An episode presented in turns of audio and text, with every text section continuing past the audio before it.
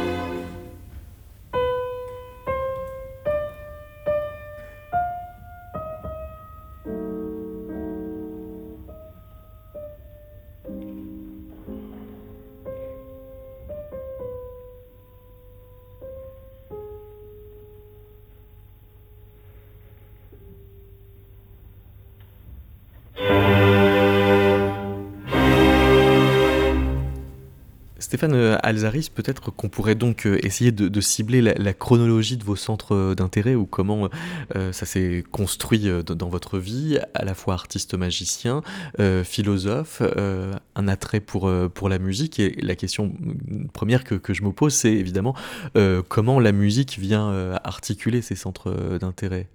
Est-ce qu'on peut par exemple dire que la magie vient éclairer ce que vous fait la musique? Alors tout à fait, oui. La magie euh, éclaire euh, ce que me fait la musique, oui. Parce que c'est vraiment, moi j'ai un rapport à la musique qui est euh, d'abord et avant tout expérientiel. C'est c'est le, fait de vivre la musique.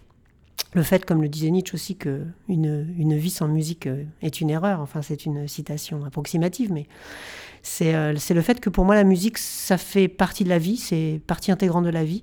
Et il y a une forme de magie de la musique que j'ai pu éclaircir grâce à mes recherches sur l'art de la magie. Alors voilà, déjà quand on a dit ça, euh, il y a une magie de la musique. Quand c'est de la bouche euh, d'un magicien comme vous euh, que ça sort, ça n'a plus la même sens que d'habitude.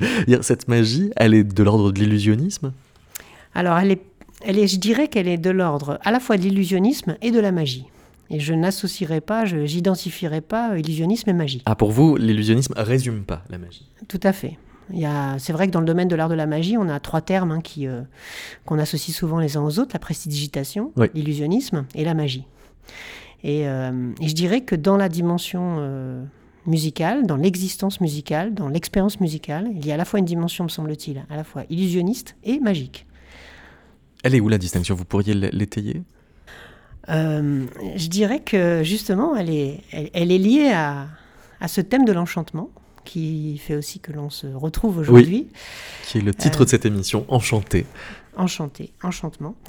Euh, je dirais qu'il y a deux phases de l'enchantement. Une phase illusionniste qui est liée au, au pouvoir séducteur de la musique, je dirais. Et puis euh, une face magique de la musique qui est moins liée à un pouvoir qu'à une puissance. Et je dirais une puissance existentielle. Mhm. Alors voilà, ça c'est une porte d'entrée, hein. c'est une, une amorce. Mais c'est peut-être sûrement pour moi deux faces de l'enchantement, deux versants de l'enchantement, un versant illusionniste, donc lié à ce pouvoir de séduction, donc il y a à la fois un pouvoir et une dimension euh, séductrice de la magie. Par exemple Donc euh, lié par exemple à la dimension du sortilège, de l'ensorcellement. Le fait que la, la magie euh, nous, nous dessaisit, nous, nous prenne, nous attrape, qu'elle nous attrape dans ses filets. C'est-à-dire qu'elle nous fait perdre une partie de la raison. Alors, là encore, raison, je l'emploierai peut-être avec un peu plus de précision. C'est pas perdre la raison, mais c'est perdre peut-être l'entendement. Il y a quelque chose que l'on va perdre pour gagner autre chose.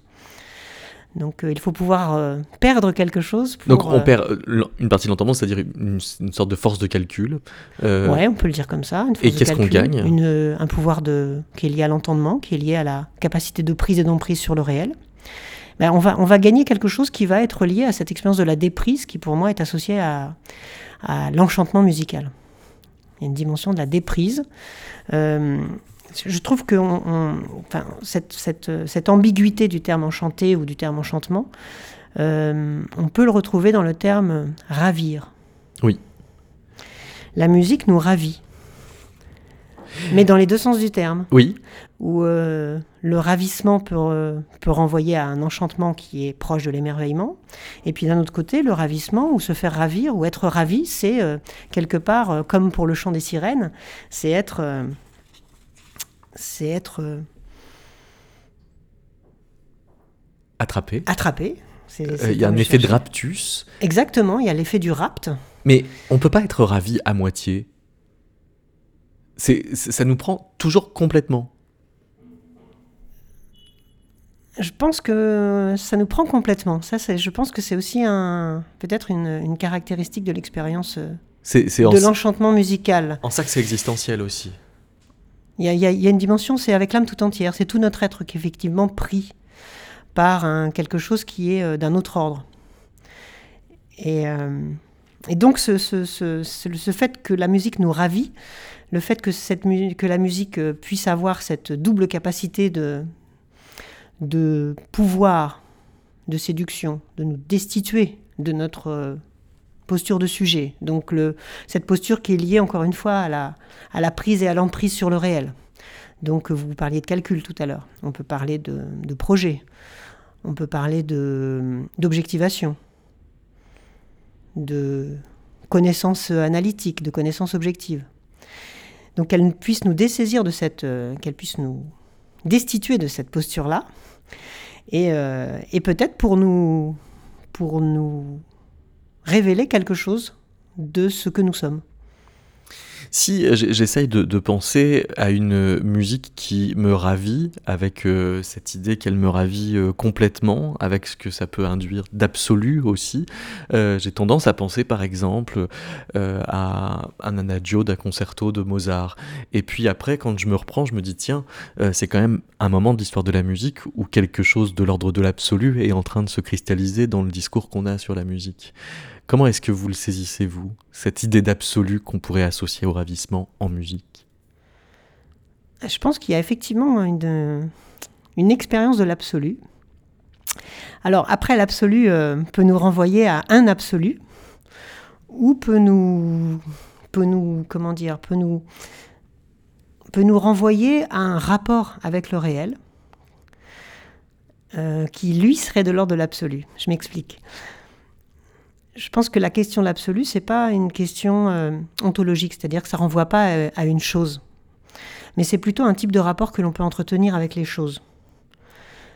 Euh, je citerai un, philosophe indien qui disait que l'absolu, c'est voir le relatif comme relatif. Donc ce n'est pas un quelque chose. Et en disant ça, je pense bien sûr, à ce grand philosophe, musicien, musicologue aussi, amateur de musique, qui a écrit musicalement, à Vladimir Yankelevitch, qui, euh, je pense, serait tout à fait d'accord avec cette idée selon laquelle l'absolu, euh, ce serait plutôt la capacité de voir ou de vivre le relatif comme relatif. Yankelevitch a réhabilité euh, l'apparence dans sa philosophie de la musique, dans son œuvre philosophique musicale. Donc l'absolu, ce serait plutôt une forme d'expérience de peut-être de l'absence de transcendance, de la pleine immanence de la vie. Alors je ne sais pas si je me fais entendre, si euh, ça peut être euh, intelligible, ce que je dis, mais ça renverrait pas à, quelque, un quelque chose, encore une fois. Ça renverrait à ce que Yankelevitch a appelé un presque rien qu'on pourrait peut-être opposer à un, quelque chose. Et c'est ça, je pense, qui est euh, au cœur de l'expérience musicale euh, associée à, l'enchantement. Euh, c'est cette dimension de, de l'absence de quelque chose. Il n'y a rien à gagner, il n'y a rien à, à gagner au sens d'un... Il n'y a rien à prendre, il n'y a rien à comprendre. Il y a simplement, dans l'expérience musicale, la possibilité de se dessaisir de soi et de se laisser saisir par la musique. Et par une dimension de la musique qui est euh, la temporalité. Et là aussi, euh, je pense bien sûr à Yankelevitch qui posait cette question dans La musique et l'ineffable. La musique n'est-elle pas, je cite Yankelevitch, la musique n'est-elle pas une sorte de temporalité enchantée?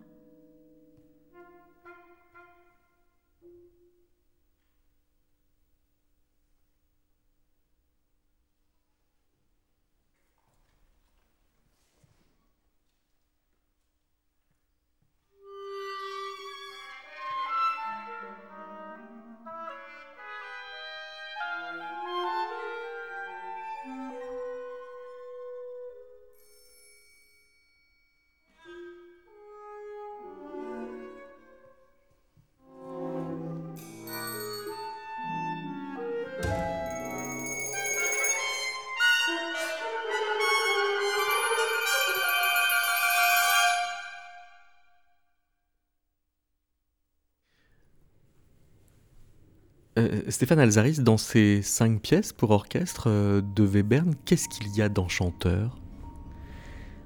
Il y a d'abord l'étrangeté que l'on vit, que l'on vit, que l'on entend, que l'on est, que l'on oui, que l'on vit. on est vraiment surpris. Il y a une surprise qui nous prend à la racine, on pourrait dire, de notre être et qui renvoie à une dimension de l'enchantement qui me semble essentielle, qui est celle du, faire être créateur, du faire monde. Ces musiques sont tellement suggestives, tellement allusives, euh, justement par la place qui est accordée au, silence, à ce silence rayonnant, à ce silence éloquent, qui euh, donne toute la place justement à, l'habitation. Euh, et cette, expérience de l'enchantement musical par exemple, dans, ce morceau musical que sont les cinq pièces pour orchestre de, Webern, et, on le retrouve dans d'autres euh, œuvres musicales de l'expressionnisme aussi, c'est justement cette, ce dépaysement, le fait que l'on découvre un monde absolument dépaysant. Parce que le fait que ça s'arrache du langage musical conventionnel parfois peut produire de la perplexité dans l'auditoire, mais vous pensez que cette perplexité précisément euh, nous rend nécessiteux de refaire monde, de nous mettre en création? Alors c'est pas de nous mettre en création, mais je pense que cette musique elle est tellement euh, inouïe que la perplexité peut donner lieu à un enchantement si l'on arrive à connaître co-naître, à naître avec cette musique. Et là, c'était une dimension aussi de l'enseignement que pouvait euh, aussi nous offrir euh, l'enchantement musical. C'est un enseignement, c'est une connaissance au sens d'une co-naissance. On a presque l'impression qu'on est à la naissance d'un monde. Et que ce monde n'est pas encore déterminé. Il y a une, une indétermination, un flottement qui fait que on est presque à l'origine d'un monde. Ce qui fait que l'on va pouvoir éprouver effectivement en nous-mêmes la dimension du faire-monde du faire-être créateur, qui est, euh, que moi j'appelle l'instant phénoménologique. Donc par cette musique qui porte un faire-monde, il y a la possibilité de rejoindre la source de notre être.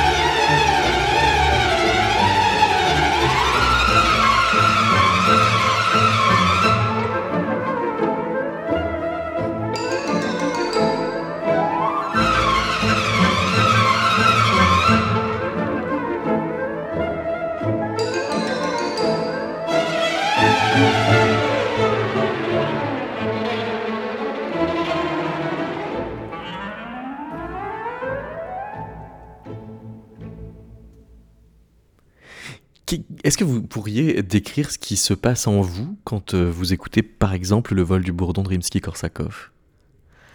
C'est un exemple, euh, voilà. Rimsky-Korsakov, très bon exemple par rapport à la, musique enchanteresse. Euh, il y a vraiment un véritable saisissement. ce que je vis quand j'écoute ce genre de musique qui porte en elle un surgissement, une, une, une, comment dire, une, effervescence rythmique, une folie, je dirais même aussi. C'est, euh, c'est pour moi, c'est une expérience véritablement mystique. Alors peut-être que c'est surprenant, euh,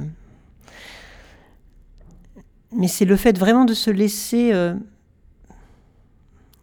de s'abandonner à l'irrésistible, de se laisser saisir par la musique, de se laisser saisir par cette fluence universelle qu'est la musique. Et euh, ce que je vis concrètement, je peux vous le dire, c'est très souvent des frissons mystiques, ce que j'appelle des frissons mystiques. Qu'est-ce qu'ils ont de mystique? C'est précisément quelque chose de... Une vibration qui traverse, qui traverse euh, tout mon être, tout mon être corporel aussi, mon être charnel. Mais quand vous dites euh, je me laisse aller à l'irrésistible, ça laisse entendre qu'il y a une décision de votre part à y aller. Je pense pas qu'il y ait de décision, il y a plutôt, euh, comment dire, une... Un basculement quand même. Il y a un basculement, une... il y a un corps à corps en fait avec la musique, mais comme dans la danse aussi il n'y a, pas, a pas une décision de s'abandonner, pas une décision de se laisser, euh, de se laisser saisir. Mais il y a quand même un moment de délibération. Il y a un état d'être et un espace que l'on s'offre quand on est dans l'écoute musicale, mais l'écoute qui n'est pas simplement une écoute euh, auditive, qui est une écoute euh, charnelle, une écoute existentielle.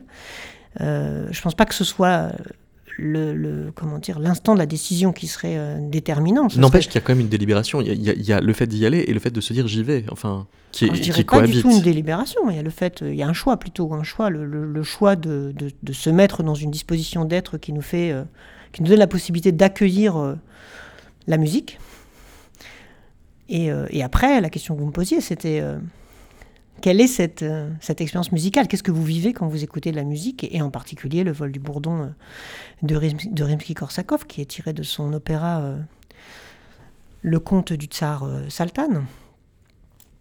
Voilà, c'est cette, cette expérience du dessaisissement de soi et cette, vibration qui traverse tout mon être, qui, qui, voilà, qui me fait décrire cette expérience en termes de frisson mystique. Et l'expérience mystique, pour moi, est est lié euh, indissociablement de l'expérience extatique. À, propos du vol du bourdon, euh, Yankelevitch parle de ses zigzags véloces et de son ronronnement chromatique, décrivant dans l'air une sorte de leggerezza, une sorte euh, d'expérience de la légèreté qui nous met dans un contact avec nous-mêmes nécessairement vibrant. Nécessairement vibrant, oui. Ouais, ouais. Et il y a sûrement, euh, ça c'est Nietzsche, hein, bien sûr, le grand philosophe de la musique aussi. L'expérience musicale est au cœur de la, de la philosophie nietzschéenne, qui disait que la musique n'est pas simplement un soulagement. Il avait parlé de soulagement euh, à l'époque où il était encore en pleine affinité avec la musique de Wagner. Euh, mais rapidement après, il a parlé d'allègement. Et effectivement, il y a un allègement parce qu'on lâche quelque chose de soi, et encore une fois lié à ces tentatives de prise et d'emprise sur le réel qui font notre statut de sujet, qui sont une certaine manière d'être au monde, euh, mais qui n'est pas le tout de notre manière d'être au monde. Et la musique peut nous reconduire vers cette euh, patrie originelle, dirait Yankelevitch, vers cette euh, patrie spirituelle, qui, qui quelque, quelque, part, effectivement, nous offre cette, cette expérience de l'allègement et qui est, euh, me semble-t-il, lié directement à l'enchantement. L'enchantement nous allège, nous délivre d'un certain poids.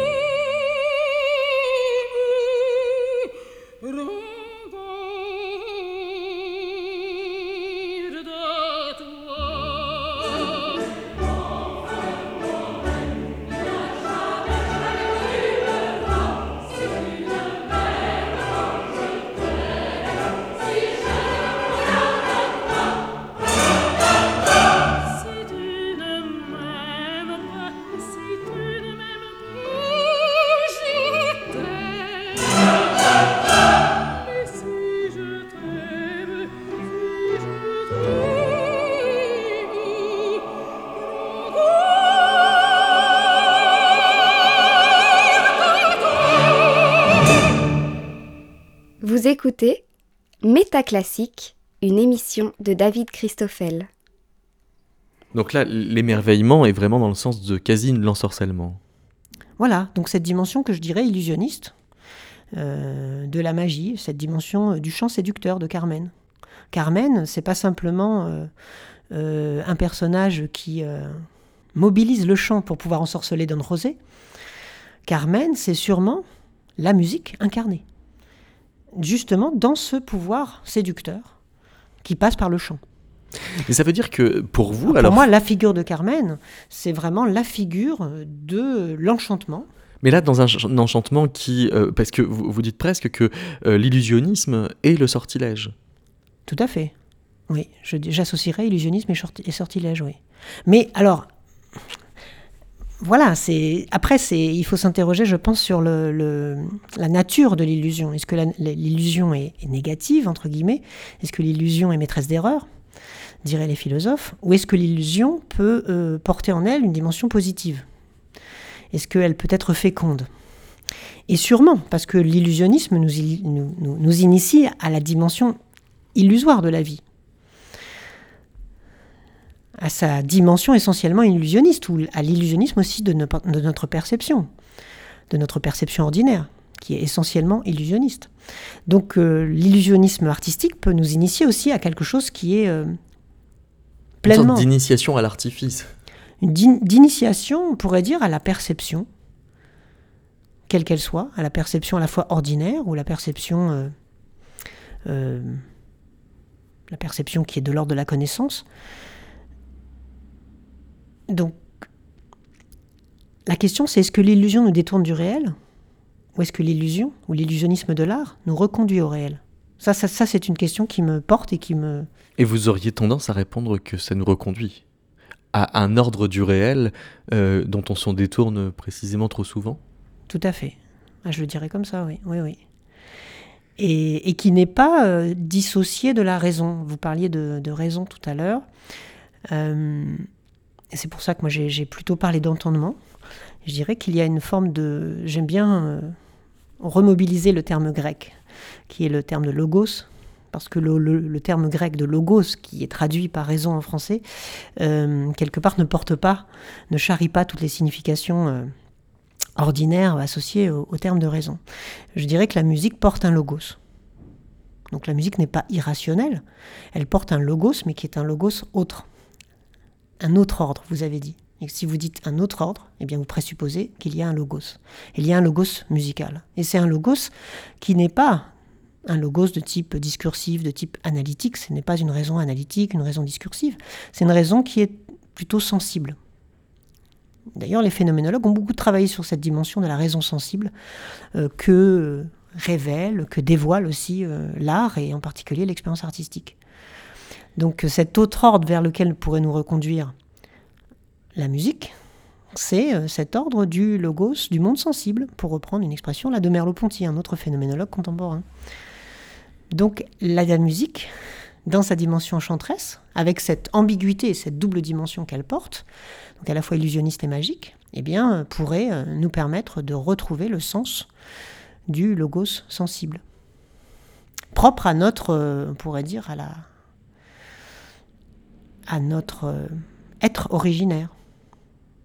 Donc la musique a une dimension initiatique.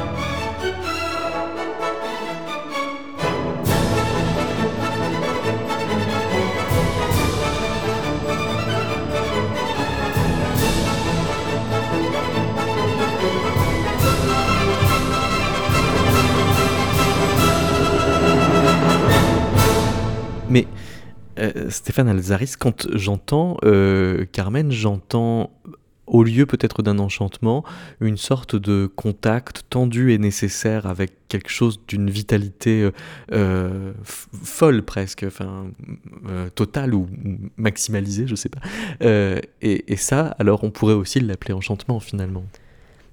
Oui, je pense qu'il y a là, je pense à, vous parler de folie. Il y a une vitalité folle dans Carmen. Je, pense qu'elle aussi incarne une vitalité folle, qui est une, forme d'absolue liberté. C'est une femme qui incarne la liberté. D'ailleurs, c'est plus qu'un personnage de théâtre, c'est un mythe. Euh, dans la tradition occidentale, elle est devenue un mythe. Et elle est devenue un mythe en quoi? En le fait qu'elle incarne un mythe de la liberté. Et donc, il y a une folie aussi dans cette euh, folle liberté qu'elle est cette, euh, cette Carmen. Et je pense à un terme qui, euh, je pense phénoménologiquement aussi décrit l'expérience en question, c'est le terme de délire. Il y a du délire dans cette, euh, dans cette, dans cette expérience que nous offre à la fois l'audition de Carmen et en même temps la, la, saisie de son personnage visuellement à travers le spectacle de, de, théâtre chanté qu'est l'opéra. Mais alors qu'est-ce que le délire? C'est euh, justement, le délire, c'est tout à fait intéressant dans son étymologie, parce que le délire, si on met un tiré entre dé et lire, peut-être on peut entendre quelque chose du fait que le délire nous permet de nous délier, de nous délier justement de ces, encore une fois, de ces, de ces rapports de prise et d'emprise que l'on a euh, spontanément euh, dans notre vie ordinaire. Et étymologiquement, délire, ça veut dire, ça signifie sortir du sillon effectivement, Carmen sort du sillon. Et elle nous fait sortir du sillon. Elle nous fait sortir du sillon, euh, c'est-à-dire euh, des conventions. Elle remet en cause euh, la, la, la, manière d'être au monde de Don José qui est fondée sur le devoir. Ce chant séducteur, c'est justement quelque chose qui va faire délirer le devoir, qui va faire délirer les conventions sociales, les conventions religieuses. Don José est, est militaire et il incarne un certain ordre, un ordre établi. Et le délire, justement, la folie que nous apporte la musique aussi, hein, qui est tellement porteuse de vitalité, cette musique de Carmen, cette musique de Bizet, et qui a d'ailleurs euh, surpris euh, les, premiers auditeurs de cet opéra, qui a été euh, créé en 1875, 1875 à l'Opéra Comique, donc dans un lieu qui était considéré comme le théâtre des mariages. Hein. Enfin, c'était un, lieu très conventionnel. Et mais vous, vous introduisiez euh, euh, Carmen par euh, Nietzsche, qui aussi thématise la répartition un peu géographique, c'est-à-dire de Wagner, musique du Nord, Bizet, musique du Sud. Et vous aussi, vous avez une entrée géographique dans ces questions de vitalité musicale et d'enchantement musical en allant vous intéresser aux musiques de l'Amérique latine. Là encore, elles ont une, une vitalité spéciale c'est vrai que la vitalité, c'est quelque chose qui est euh, au cœur de l'enchantement musical, me semble-t-il. Et, euh, et la vitalité est liée à quel phénomène? Et eh oui. Bah, je pense au rythme. C'est ces musiques qui sont euh, fondées sur bah, une des dimensions de la musique, hein, qui est le rythme, qui a été souvent sous-estimé, je crois, je pense, euh, me semble-t-il, dans la tradition occidentale. L'harmonie, euh, la mélodie a été beaucoup plus valorisée ou beaucoup plus étudiée que la dimension rythmique. Et c'est vrai que j'aurais euh, tendance à, référer cette, cette expérience de l'enchantement musical à des, à des musiques. Alors là, on peut aller vers l'Amérique latine, mais on peut aller vers le jazz. Évidemment, éminemment. On peut aller vers des musiques traditionnelles aussi. On peut sortir aussi de la musique classique, entre guillemets pour aller vers des formes de musique où le rythme on peut aller, est au cœur. On peut aller vers la nuit des Mayas de Sylvestre Revueltas, par exemple. Oui, c'est des, des, musiques qui sont à la fois euh, dans une effervescence euh, rythmique qui, qui, nous saisit au corps. Et, euh, et, qui puise dans des traditions populaires. D'ailleurs, je me suis beaucoup intéressée dans mes premières une première recherche euh, sur le rapport entre musique et, magie ou entre danse et, musique, euh, au groupe des cinq de russe pour le coup. De la tradition russe. Oui. Mais qui, voilà, qui peut renvoyer à Revueltas, qui effectivement puise aussi dans des traditions euh, populaires, des traditions anciennes, pour puiser une dimension originaire, que je dirais primitive, Et là, ça rejoint le primitivisme qui a été aussi à la source de, des arts modernes et contemporains, au fin du 19e siècle et début du 20e siècle. la peinture, bien sûr, dans la peinture, dans la, dans la danse, évidemment, avec avec l'expressionnisme aussi, euh, la danse expressionniste notamment. Et donc c'est des, des, musiques qui euh, mettent au cœur le rythme, qui réenracinent la musique dans la vie par le passage euh, par les traditions populaires.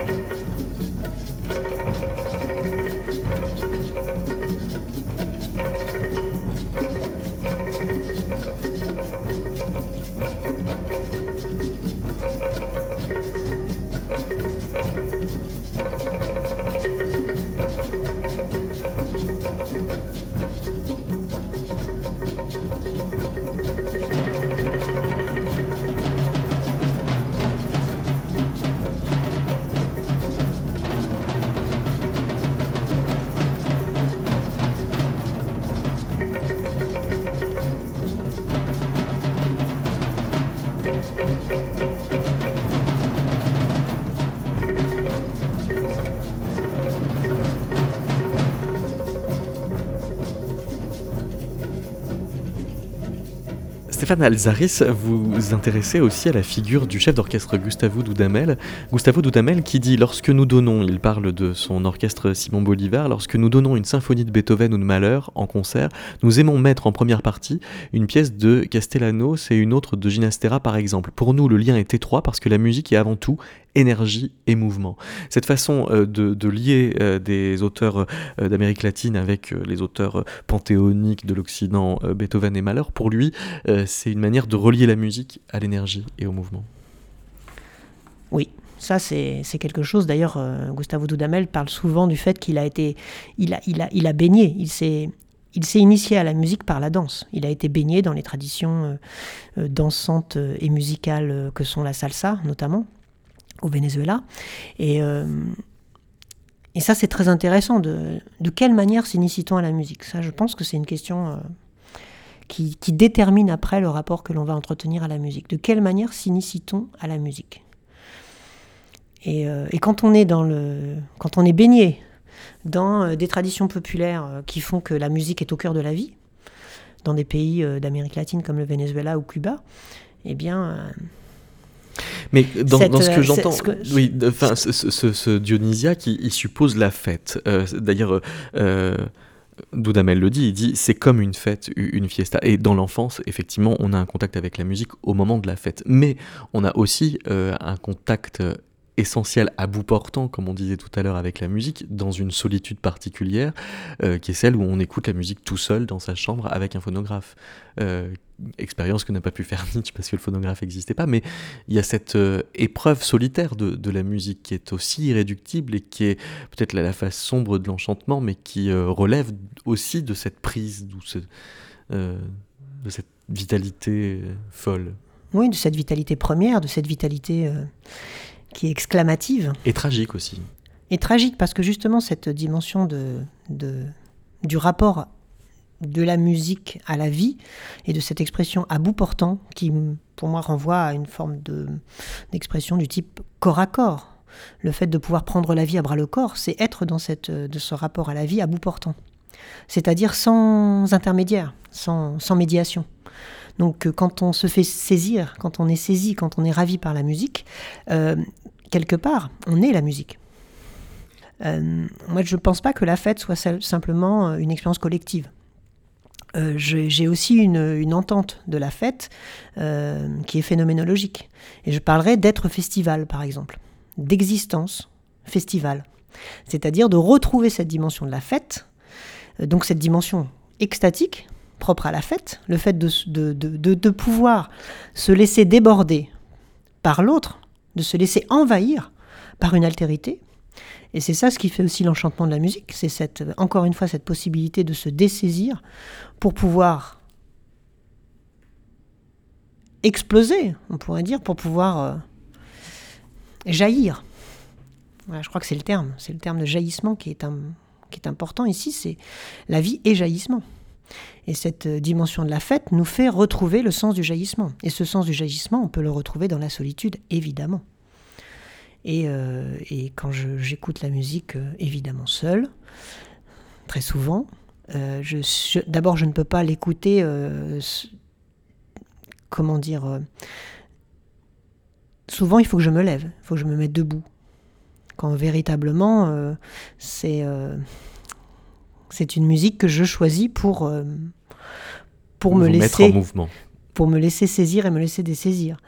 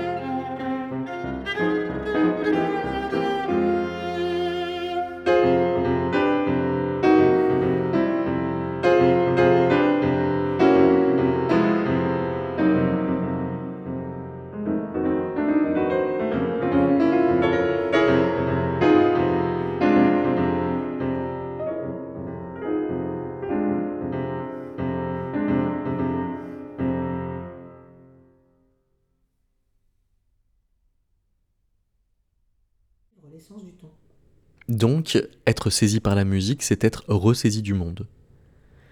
C'est se ressaisir du monde. euh, alors, ça dépend quel monde, mais c'est se ressaisir, je dirais, de- du réel ou de la vie. Et Nietzsche, pour dire ce qu'est la vie véritable, et pas la vie que l'on vit quotidiennement et, et habituellement, euh, c'est-à-dire cette vie qui est prisonnière de nos habitudes, euh, il parle de vie-création. Et euh, Yankelevitch, pour décrire ce qu'est le réel, il dit le réel, c'est une création continue d'imprévisibles nouveautés. C'est à cet endroit-là que la musique est la plus subversive alors? Ah, tout à fait. Subversion, euh, c'est pour ça qu'on rejoint Carmen à nouveau. Parce que c'est éminemment une figure de la subversion, Carmen. Par son chant, justement, elle permet de sortir de l'ordre établi, de ces ordres objectifs, qui nous permet justement de retrouver, euh, alors on ne pourrait pas dire le sol de la vie, il faudrait dire euh, la source de la vie ou le, fleuve de la vie, ce devenir qu'est la vie. Et donc, euh, cette dimension initiatique de l'expérience euh, musicale enchanteresse, c'est un, c'est une expérience qui nous fait retrouver la source vive, c'est-à-dire la vie-création, c'est-à-dire le réel dans sa dimension de jaillissement, sa dimension de création continue d'imprévisibles nouveautés, encore une fois pour citer Yankelevitch, qui dit que voilà, ça c'est la nature, ça c'est le réel, ça c'est la vie. Mais c'est la musique qui nous met euh, à- fleur de l'esprit et donc d'un esprit euh, en, en train de vivre, quoi, qui est toujours dans. C'est en ça que c'est une temporalité qui est, Qui est enchanté. qui est toujours présente, enfin qui, qui est du, toujours du présent, je veux dire, qui ne peut pas euh, se- se- s'archiver. Oui, qui peut pas euh, retomber. c'est pour ça que l'oralité est quelque part plus en- beaucoup plus en adéquation avec cette expérience que, que l'écrit.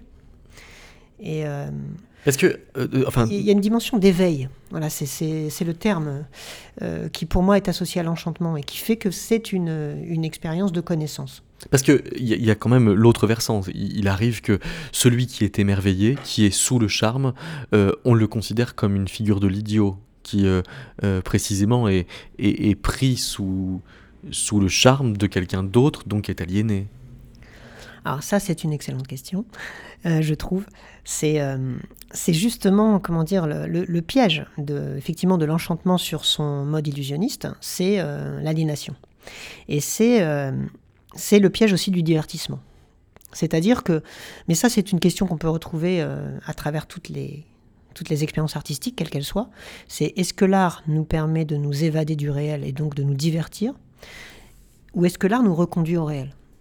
Même question euh, à se poser pour la poésie. Est-ce que euh, la poésie nous reconduit au réel ou est-ce que la poésie est une puissance d'évasion? Et, et, a fortiori d'aliénation Ça, c'est le risque. Et je crois que euh, c'est au cœur de l'expérience de l'enchantement, parce que si c'est une expérience ambiguë, si l'ambivalence est au cœur de cette expérience, eh bien, c'est que cette expérience porte un risque. Et effectivement, le risque de cette expérience ambiguë de l'enchantement musical, c'est l'aliénation. C'est-à-dire que l'on soit véritablement pris, comme aujourd'hui dans des flux euh, d'écran, dans des flux de jeux vidéo par exemple, où là on est véritablement aliéné, on est dépossédé de soi. Mais est-ce que la puissance de l'enchantement, en tant que pouvoir de séduction, peut nous reconduire à nous-mêmes? Et je dirais pas au moi, mais au soi. Je pense que le, critère qui nous permettrait de, savoir ce qu'il en est, c'est le critère de la conscience. Est-ce que c'est une expérience qui est simplement euh, euh, vécue euh, du bout de la conscience, du bout de l'âme, comme dirait Yankelevitch, ou est-ce que c'est véritablement un, engagement avec l'âme tout entière? Est-ce que c'est un engagement de tout son être dans cette euh, expérience musicale qui nous, qui finalement, par cette expérience de la déprise, nous offre la surprise, nous offre la surprise radicale? Donc, est-ce qu'on en fait véritablement une expérience? Au sens fort du terme Vous aviez posé la question tout à l'heure de l'enseignement. Euh, il y a enseignement s'il y a véritablement expérience. On peut vivre sa vie euh, sans avoir véritablement fait d'expérience. On a eu des expériences, mais on n'a pas véritablement fait d'expérience. Pour qu'il y ait expérience, il faut qu'il y ait une forme de conscience ou une forme d'éveil qui soit euh, au rendez-vous.